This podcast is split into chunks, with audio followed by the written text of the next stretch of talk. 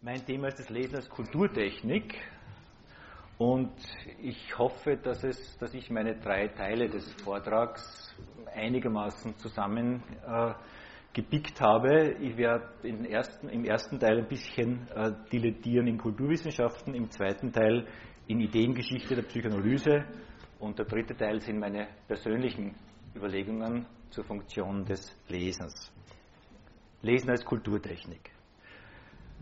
Ich versuche auch abzulesen äh, und nicht halbfrei zu sprechen, weil das führt bei mir dazu, dass ich überziehe und das soll ich nicht tun. Na, noch, schauen wir, wie ich schaffe. Lesen als Kulturtechnik. Das Lesen von Texten, von Büchern, dieses Lesen kam erst ziemlich spät in der Kulturgeschichte der Menschheit. Schon Jahrtausende vor Einführung der Schrift aber gab es Spurenleser wurde aus den Eingeweiden toter Tiere, aus dem Vogelflug die Zukunft gelesen. Es gab auch schon Jahrtausende vor Sigmund Freud Deutungen, berühmte Sterndeuter, Traumdeuter. Sie alle konnten nach der poetischen Formulierung von Walter Benjamin, was nie geschrieben wurde, lesen. Und auch heute lesen wir natürlich nicht nur Texte, ganz abgesehen vom Lesen der Bilder, der Emoticons in unseren SMS, lesen wir in einem völlig normalen Gespräch immer automatisch, vorbewusst, die subtilen emotionalen Signale des Gegenübers in Mimik und Gestik.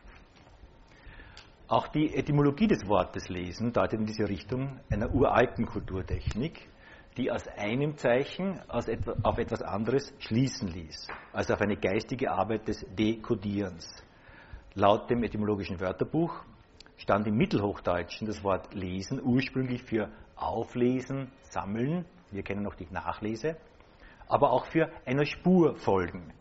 Die Bedeutung den Schriftzeichen folgen entstand erst sekundär, kam später. Am Anfang wurden also nicht Texte gelesen, sondern materielle Spuren, Zeichen der Beutetiere, der Bedrohungen. Und diese Art von Lesen war wohl schon sehr früh in der menschlichen Entwicklung für das Überleben der Gruppe eine bedeutende Kulturtechnik. Daher wurden auch die Deuter dieser Spuren hoch geachtet. Das Spurenlesen war von Anfang an also auch eine Machttechnik, ob es nun um die Spuren von Tieren ging oder später um die Auslegung von Träumen, von heiligen Texten oder noch später auch um die Deutung unbewusster Triebregungen. Dies alles waren und sind bis heute elitäre Techniken, nur wenigen zugänglich, daher von den vielen, für die vielen anderen geheimnisvoll und faszinierend. Dementsprechend gab es auch immer Monopolisierungstechniken, die Deutungshoheit, so zum Beispiel hat das Christentum wenige Jahrzehnte, nachdem es Staatsreligion wurde, 4. Jahrhundert nach Christus unter Konstantin, dafür gesorgt, dass ab jetzt die Deutungshoheit nur mehr bei ihnen liegt. Das Buch der Welt hat Christus gezeigt und so ungefähr niemand anderes sollte die Zeichen des Buchs des Lebens und der Welt deuten. Mit Beginn der Neuzeit kam es in Westeuropa zu einem Wandel von dieser zeichendeutenden Welthaltung, das ist der Ausdruck von Alida Aßmann, zu einer naturwissenschaftlich dominierten Kultur, die die Welt primär durch intellektuelle und technologische Bemächtigung verstehen wollte.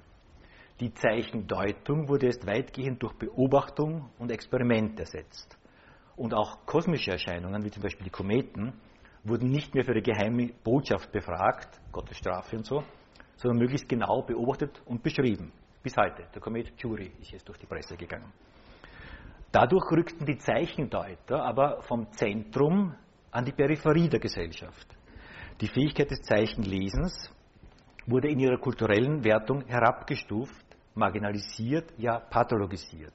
Sie wurde jetzt der Imagination zugeordnet und somit dem rationalen Denken gegenübergestellt, der Ratio. Also noch in der Renaissance konnte ein Gelehrter sehr wohl Wissenschaft betreiben und gleichzeitig Alchemist sein. Das war später dann nicht mehr möglich. Die allgemeine Erkenntnishaltung des Zeichenlesens wurde jetzt eingeschränkt auf das Lesen von Texten. Interpretation fand statt als Textinterpretation, methodisch geregelt, professionalisiert in einer neuen Kunstlehre des Verstehens der Hermeneutik.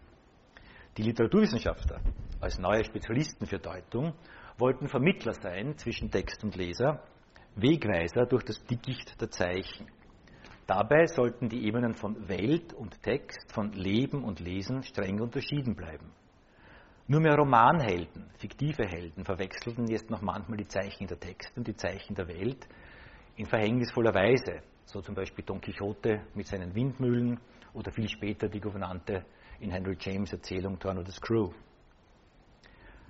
Aber noch später dann, in der zweiten Hälfte des 19. Jahrhunderts, entstand gerade aus diesem Geist der Aufklärung und rationalen Untersuchung heraus eine Erkenntnishaltung, die zwar auf ihrer eigenen Rationalität, Naturwissenschaftlichkeit beharrte, trotzdem aber durchaus Elemente des Spurenlesens, des Zeichendeutens aufwies. Jetzt standen die sinnlich wahrnehmbaren Zeichen für anderes, dahinter Verborgenes, Bezeichnetes. Einer als tendenziell unwichtig erachteten Oberfläche wird eine eigentlich wirkliche, immer erst zu dekodierende Tiefenbedeutung entgegengestellt. Paul Ricoeur bezeichnete diese Denkhaltung als die Hermeneutik des Verdachtes und beschrieb sie bei Marx, bei Nietzsche, bei Freud. Sie alle versuchten detektivisch aufmerksam und misstrauisch aus einzelnen Indizien, Symptomen die geheimen Bedeutungen zu erschließen, die latenten Strukturen der Konflikte zu erraten, aufzudecken. In einem breit rezipierten Aufsatz stellte Carlo Ginzburg 1979 eine Beziehung her zwischen drei solchen Spurenlesern, drei Ärzten, als Anwender dessen, was er Indizienparadigma nannte. Er sah die Gemeinsamkeiten im Denken von Giovanni Morelli, einem Kunsthistoriker, von Sherlock Holmes und Sigmund Freud. Freud war von Morellis Werk fasziniert, weil dieser sich auf scheinbar unwesentliche Details von Gemälden konzentrierte, Ohren, Finger, Füße, und gerade davon ausgehend beweisen oder widerlegen konnte, dass ein Gemälde von einem bestimmten Künstler stammte. Freud schrieb über Morelli, Zitat, Anfang, ich glaube, sein Verfahren ist mit der Technik der ärztlichen Psychoanalyse nahe verwandt. Auch diese ist gewöhnt, aus gering geschätzten oder nicht beobachteten Zügen Geheimes und Verborgenes zu erraten. Zitat Ende. Wichtiger aber als diese Gemeinsamkeiten Freuds mit der Denkweise Morellis wurde Sherlock Holmes, die Metapher des Analytikers als Seelendetektiv, das blieb lange eines der beliebtesten Bilder für die analytische Tätigkeit. Neben dem Analytiker als Archäologen, als Künstler, als gesetzgebender Vater, als näherende Mutter, war die Detektivmetapher für Freud selbst und auch für viele seiner Schüler und auch sehr viele Patienten einleuchtet und daher auch wirkmächtig. Freud selbst referierte 1906 über Tatbestandsdiagnostik und Psychoanalyse und weist hier dem Analytiker eine eindeutig auch kriminalistische Aufgabe zu, Zitat Freud. Die Aufgabe des Therapeuten ist aber die nämliche, wie die des Untersuchungsrichters. Wir sollen das Verborgene Psychische aufdecken und haben zu diesem Zwecke eine Reihe von Detektivkünsten erfunden. Zitat Ende. Freud kannte und schätzte auch die äh, Sherlock Holmes Erzählungen von Conan Doyle, das wissen wir von Anna Freud und auch aus den Erinnerungen des Wolfsmanns. Und Freud selbst hat sich in einem Brief zumindest einmal mit Sherlock Holmes verglichen. Freud an C.G. Jung äh, 1909, das war am Höhepunkt der Sabiner Spielreihen-Affäre. Freud an Jung schrieb, dass er, Zitat, aus leisen Anzeichen, Sherlock Holmes-artig, den Sachverhalt zu erraten schien. Zitat Ende. Den hat er allerdings schon vorher gewusst, insofern war es ein bisschen getrickst. Das Stichwort scheint mir hier das Erraten zu sein. Der Begriff Erraten wird in Freuds gesammelten Werken, laut Giovanni Vasali, ich habe es nicht nachgezählt, mehr als 500 Mal verwendet. Er steht aber nicht im Stichwortverzeichnis, aus naheliegenden Gründen. Sehr wohl allerdings steht dort das bei Freud fast gleichwertig eingesetzte Konstruieren und natürlich das Deuten. In der Freud-Studienausgabe, die rote, äh, steht Erraten sehr wohl im Stichwortverzeichnis mit dem Zusatz, siehe auch Deutung, Konstruktion. Diese Begriffe weisen auf eine über die Analyse hinausgehende Problematik der Humanwissenschaften im Spät beginnen mit dem späten 19. Jahrhundert hin. In der Defensive durch die quantitativ und experimentell ausgerichteten Naturwissenschaften konnten die Geisteswissenschaftler entweder, Zitat Carlo Ginzburg, sie konnten entweder eine wissenschaftlich unabgesicherte Haltung akzeptieren, um zu wichtigen Ergebnissen zu kommen, oder sich eine wissenschaftlich abgesicherte Ordnung geben, um zu Ergebnissen von geringer Bedeutung zu kommen. Zitat Ende. Laut Ginzburg sei nur die Linguistik von diesem Dilemma ausgenommen und aus der Linguistik stammt auch der Begriff, mit dem schon mehrere Autoren versucht haben, die spezifisch psychoanalytische Erkenntnismethode Symptome zu lesen, zu fassen. Charles Sanders Peirce, amerikanischer Philosoph und Linguist, Lehrer von, von William James, beschrieb die Abduktion als ein logisches Erkenntnisinstrument jenseits von Induktion und Deduktion. Verwandte Begriffe wären Konjunktur, Hypothese, Intuition des Experten oder auch das Personal Knowledge bei Michael Polanyi als Arbeitsinstrumente für die Erkenntnisgewinnung in jenen Wissenschaften, die notwendigerweise immer mit Einzelfällen arbeiten müssen. Aber solche Begriffe wie auch das Erraten, das Vermuten oder eben das Abduzieren, das klingt alles ein bisschen eher nach Herumtasten, nach Detektivroman und nicht so sehr nach exakter Wissenschaft aus deren positivistischer Tradition die Ärzte Conan Doyle und Sigmund Freud kamen. In der Welt der fiktiven Romandetektive gibt es sogar einen ganz lustigen Krimi äh, von Nicholas Mayer, The 7% Solution. Und da ermitteln äh, Sherlock Holmes und Sigmund Freud gemeinsam, natürlich erfolgreich. Äh, bei Bedarf in der Diskussion gerne mehr darüber. Es gibt auch einen ermittelten Lacanianer, und zwar der Inspekteur Canal, das ist ein Anagramm von äh, Lacan, Bruce Fink, vielen von Ihnen bekannt aus seinen Einführungen zu Lacan, hat mehrere Kriminalromane geschrieben, unter anderem The Psychoanalytic Adventures of Inspector Canal. Das bekannteste Beispiel aber für die detektivische Haltung des historischen Sigmund Freud selbst ist für mich zumindest das Bruchstück einer Historieanalyse. In der Analyse der Dora erleben wir Freud als Ermittler. Und es wurde ihm ja nicht nur, aber besonders von Feministinnen auch ausgiebig vorgeworfen, dass er diese Behandlung als ein Verhör inszeniert habe. So ist Freud überzeugt davon, dass Dora als Mädchen masturbiert hätte, was sie jedoch leugnet.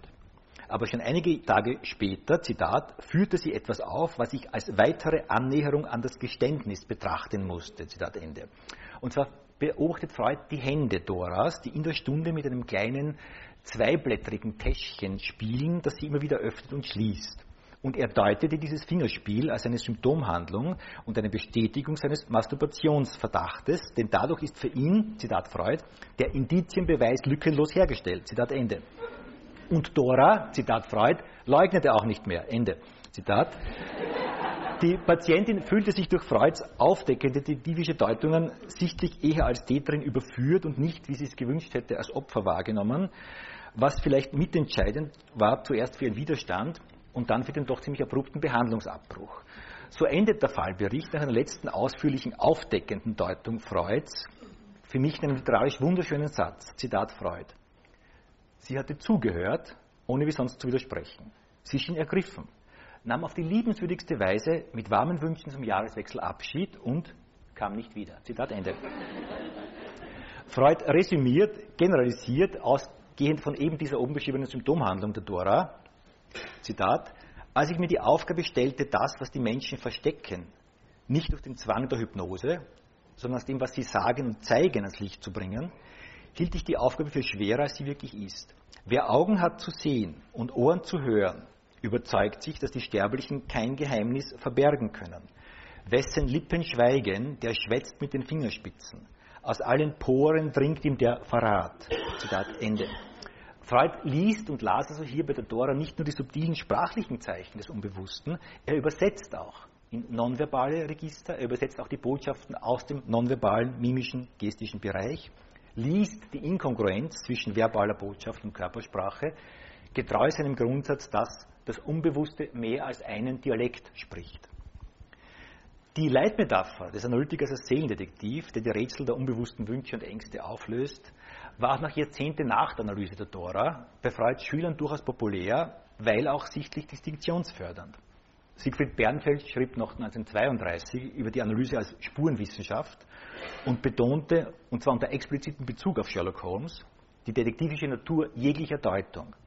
Marie Bonaparte widmete Edgar Allan Poe und seinem Meisterdetektiv Dupin eine monumentale dreibändige Studie und deutete ihrerseits die unbewussten Wurzeln jeglicher detektivischen Begierde und damit auch die Popularität der ganzen Kriminalromane, Zitat Bonaparte, die unbewusste Wurzel des Interesses an all diesen Geschichten besteht, wie Freud mir gesagt hat, darin, dass die Forschungsarbeit des Detektivs die infantile Sexualforschung reproduziert, die auf andere Gegenstände oder Themen verschoben wird. Demgegenüber ist die Detektivmetapher heute in den Hintergrund getreten, ähnlich wie das Bild des Analytikers als emotionsloser Chirurg, als Spiegel, wohl weil die Vorstellung eines Analytikers, der detektivisch trotz Leugnens des Patienten einen Tatbestand objektiv herausfindet, uns doch etwas suspekt erscheint, weil beziehungsvermeidend. Zumindest aber in der Populärkultur und damit wohl für viele Patientinnen, Klammer und Therapeutinnen, Klammer zu, bleibt die Gleichsetzung der analytischen Tätigkeit mit der Arbeit des spurenlesenden Detektivs noch durchaus lebendig. Äh, Im Hollywood-Kino zum Beispiel ist dieses Bild des Patienten als zu rettendes Verbrechens Opfer und des Analytikers als Detektiv spätestens seit Spellbound, das ist immerhin 1945 von Hitchcock, sehr präsent. Eine damalige Kritik beschrieb die Tätigkeit der Ingrid Bergmann, die, ist die Analytikerin in diesem Film, ist hinreißend, als verliebte Ärztin spielt Traumdetektiv.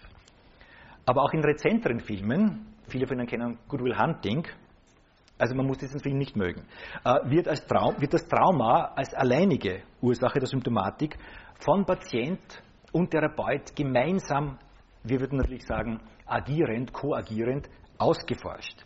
Diese therapeutische Ermittlung führt im Kino dann sofort zur Erinnerung und zur Heilung.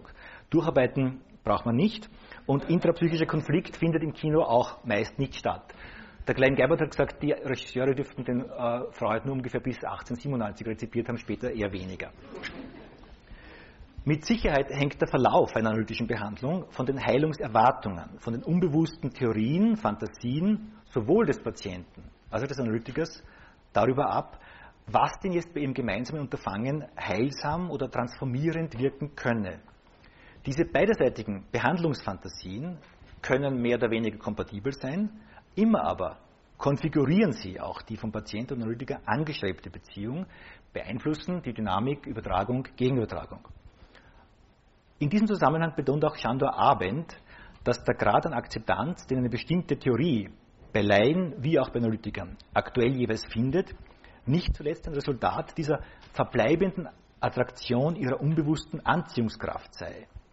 Und daher mag die Detektivanalogie trotz ihrer Diskreditierung als beziehungsvermeidende Größenfantasie unbewusst wirksam bleiben als Behandlungsfantasie der Patienten und vielleicht auch mancher Analytiker. Und jetzt ein bisschen ein Beispiel, wie sich dieses detektivische, äh, die detektivische äh, Attitüde der Analytiker wie das gekippt ist in den letzten Jahrzehnten, fast ins Gegenteil, am Beispiel, das habe ich hier gröbelichst gekürzt, das sind fast nur Überschriften übergeblieben, am Beispiel Beschäftigung von Psychoanalytikern mit Texten, mit Büchern. Also eine völlige Umkehrung von einer detektivischen Erkenntnishaltung der frühen Analytiker zu einer aktuellen Kon Konzentration auf die Gegenübertragungsreaktionen sehen wir in dieser Textinterpretation. Am Anfang des analytischen Denkens stand bekanntlich Freuds emotionale Erschütterung bei der Lektüre des Ödipus-Dramas von Sophokles und seine Einsicht in die packende Macht des König Ödipus. In Freuds späteren Positionen zur Literatur, zur Funktion von Schreiben, Lesen, kann man nach meiner Einschätzung ziemlich konsequent zwei Register unterscheiden. Bezüglich der Trivialliteratur beschrieb Freud die kompensatorische Funktion dieser Texte. Sie ermöglichen den Autoren und auch den Lesern einen Rückweg von der Neurose in die Realität und der Vermeidung des Symptoms. Das ist der Dichter des Fantasieren im Wesentlichen.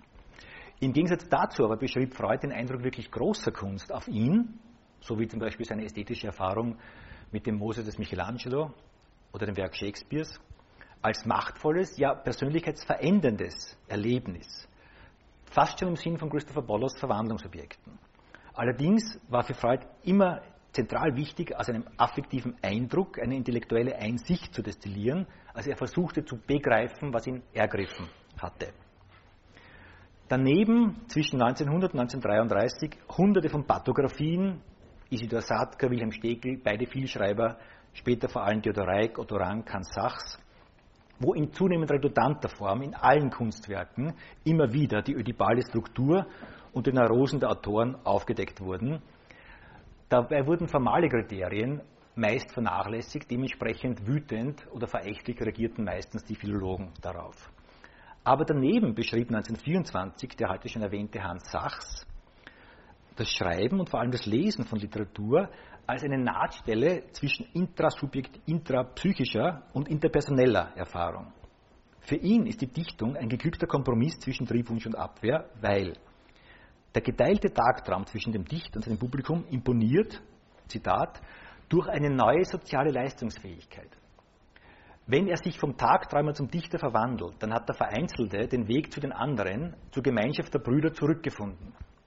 Wenn ihr Beifall ihm zuruft, dass er nicht bloß seine, sondern ihre Wünsche gestaltet habe, Zitat Sachs Ende. Ich glaube, wir sind nur kurz die weiteren Positionen durch einige. Ernst Griss, Sie kennen sicher den Begriff der Regression im Dienste des Ich. Das beschrieb er ausgehend von der Produktion und Rezeption von Kunstwerken. Dann sehr schön, weil sehr so ungefähr heftig. James Strachey beschrieb die Beziehung zwischen Autor und Leser sehr körpernahe. Zitat Strachey. Reading is actually a method of taking someone else's thoughts inside oneself. It is a way of eating another person's words. Äh, naja, wir alle sagen, wir haben ein Buch gefressen. Wir alle sagen, das war aber wirklich zart, schwer verdaulich, etc. Äh, Übrigens, das Essen eines Buches gibt es sowohl im Alten Testament als auch im Neuen Testament, je einmal. Äh, Hannah Siegel und in ihrer Nachfolge auch Ron Britton äh, beschreiben das Schreiben und vor allem das Lesen unter anderem als Mittel der Wiedergutmachung und somit als ein Schritt in Richtung depressive Position. Für sie ist Kreativität eines der stärksten Instrumente des Menschen im Umgang mit den Facts of Life. Bion, eines der letzten nicht mehr realisierten Projekte von Wilfred Bion, war die Herausgabe einer Lyrik-Anthologie für Psychoanalytiker. Bion betonte, dass die angemessene Haltung beim Lesen eines Buches oder auch eines Patienten eine Haltung der Ehrfurcht sei. Zitat Bion. There are many ways of reading books, but very few of reading them properly, that is, with awe, mit Ehrfurcht. How much more is it true of reading people? Zitat Ende. Daneben ging es weiterhin oft in Literaturanalysen um die Beschäftigung der Analytiker mit einem zur Symptomäußerung herabgesetzten literarischen Text, Lorenzer. Analytiker deutet den Text und daraus etwas grob auch die Pathologie, die Neurose des Autors. Das hat sich jetzt in den letzten Jahrzehnten gedreht, fast ins Gegenteil. Nicht mehr die analytischen Leser machen etwas mit dem Text, umgekehrt beeinflusst jetzt der Text seine Leser. André Green, hier, auch hier seiner Zeit voraus, 1974, es ist nicht der Autor, der durch den Text analysiert wird, es ist der Analytiker, der durch das Studium des Textes analysiert wird. Zitat Ende. Für mich vergleichsweise ein bisschen oder parallel Bollers mit seiner zentralen Rolle der kulturellen Verwandlungsobjekte. Während schon der Säugling bei Bollers seine Mutter als Transforming Object erlebt, die ihm eine Wandlung seines Seins, eine Integration seiner Fragmente ermöglicht, sind die wichtigsten Möglichkeiten des Erwachsenen bei seiner Suche nach Verwandlung für Christopher Bollers die Psychoanalyse und die ästhetische Erfahrung. Also man könnte auch sagen, hier gibt es eine Immaterialisierung, Dekarnation, sagt die Assmann. Mutter, Stimme der Mutter und dann irgendwann die Schrift, der Text, der Stimme der Abwesenden. Vergleichbar für mich Positionen Schalman Akta, seines Zeichens Psychoanalytiker und Lyriker. Für Akta sind Gedichte ready-made containers mental, for mental pain oder Thomas Ogden, der auch für die psychoanalytische Ausbildung äh, die Lektüre von Lyrik heftigst empfiehlt, für ihn fast gleich wirksam wie die analytische Deutung. Im deutschen Sprachraum hat Martin Behland sehr pointiert formuliert, dass für ihn Lyrikinterpretation Gegenübertragung ist. Punkt. Äh, die Kritik an einer solchen Absolutsetzung der Gegenübertragung bei der Rezeption formuliert seit Jahren konstant Raimund Reiche. Er lehnt sowohl die alten klassischen Pathografien ab wegen ihrer Subsumptionslogik, als auch die für ihn völlig überschießende Betonung der Gegenübertragung, weil dabei die Wichtigkeit jeglicher formalen Aspekte des Kunstwerks ausgeblendet würde. Also die Frage, was die Texte mit uns Lesern tun, was umgekehrt wir Leser mit den Texten tun, sie wird zumindest die lesenden Psychoanalytiker weiter beschäftigen.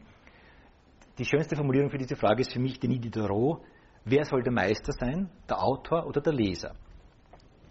Und jetzt letzter Teil, meine eher eigenen, also all diesen Autoren zusammengemanschterten Positionen zum Lesen. Für viele Menschen stellen Bücher wichtige Objekte dar, seien es nun Werke der Belletristik, der Trivialliteratur oder aber gewichtige Theoriebände.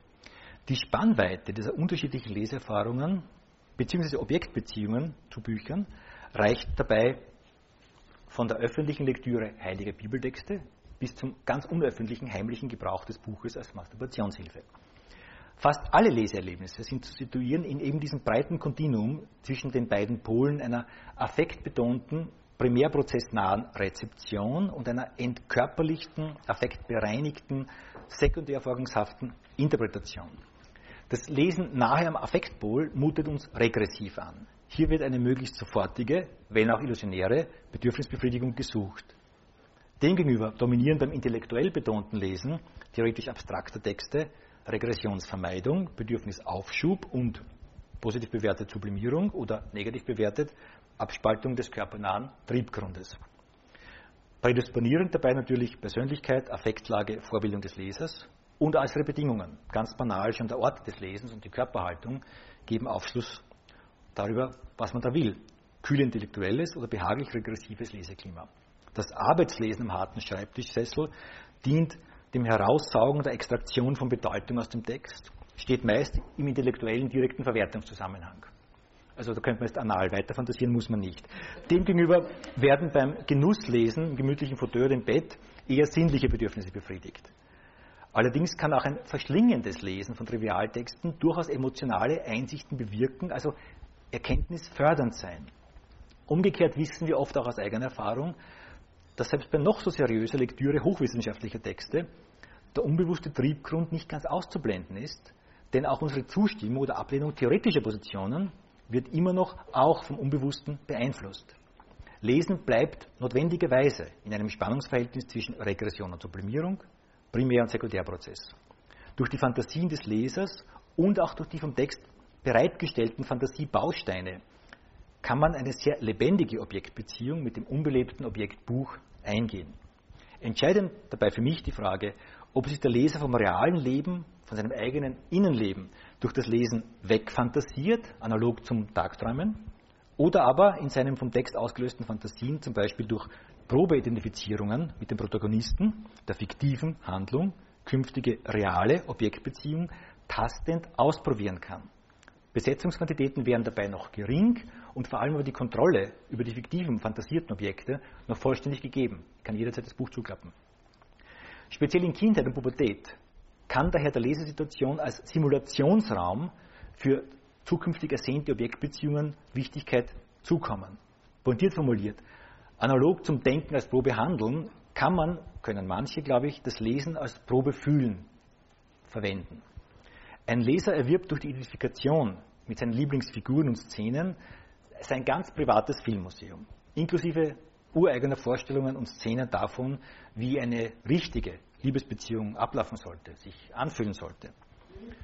Im günstigsten Fall kann das zu einer Relativierung der frühen, noch omnipotenten Fantasietätigkeit führen und dadurch die Fantasiewelt des Lesers an die zwangsläufig oft enttäuschende Realität realer Beziehungen näher heranführen. Und daher, glaube ich, kann das Lesen speziell in der für fast alle Menschen ja narzisstisch eher prekären Phase der Pubertät und Frühadoleszenz eine Möglichkeit sein, die eher unglücklichen Beziehung zu realen Objekten, lebenden Objekten besser auszuhalten, mittels geglückter Beziehung zum unbelebten Objekt des Buches. Und daher glaube ich auch, dass die meisten von uns nie wieder so leidenschaftlich lesen wie in der Pubertät. Aber auch später noch, ein Leben lang, gilt, wenn die Schrift, laut Freud, die Sprache des abwesenden Objektes ist, dann ist die so wichtige Kulturtechnik des Lesens immer auch ein Versuch, diese Abwesenheit des Objekts erträglicher zu gestalten. Vielleicht sogar der Versuch, das ferne Objekt herbeizubeschwören. Die Funktion des Lesens oszilliert wiederum zwischen grandios narzisstischer Abwehr, was brauche ich Menschen, solange ich genug Bücher habe, und dem Streben nach Erkenntnis. Ein erkenntnisförderndes Lesen von Texten kann das emotionale Lesen von belebten Objekten, von Menschen erleichtern und auch das Lesen von uns selbst, von unseren eigenen seelischen Regungen.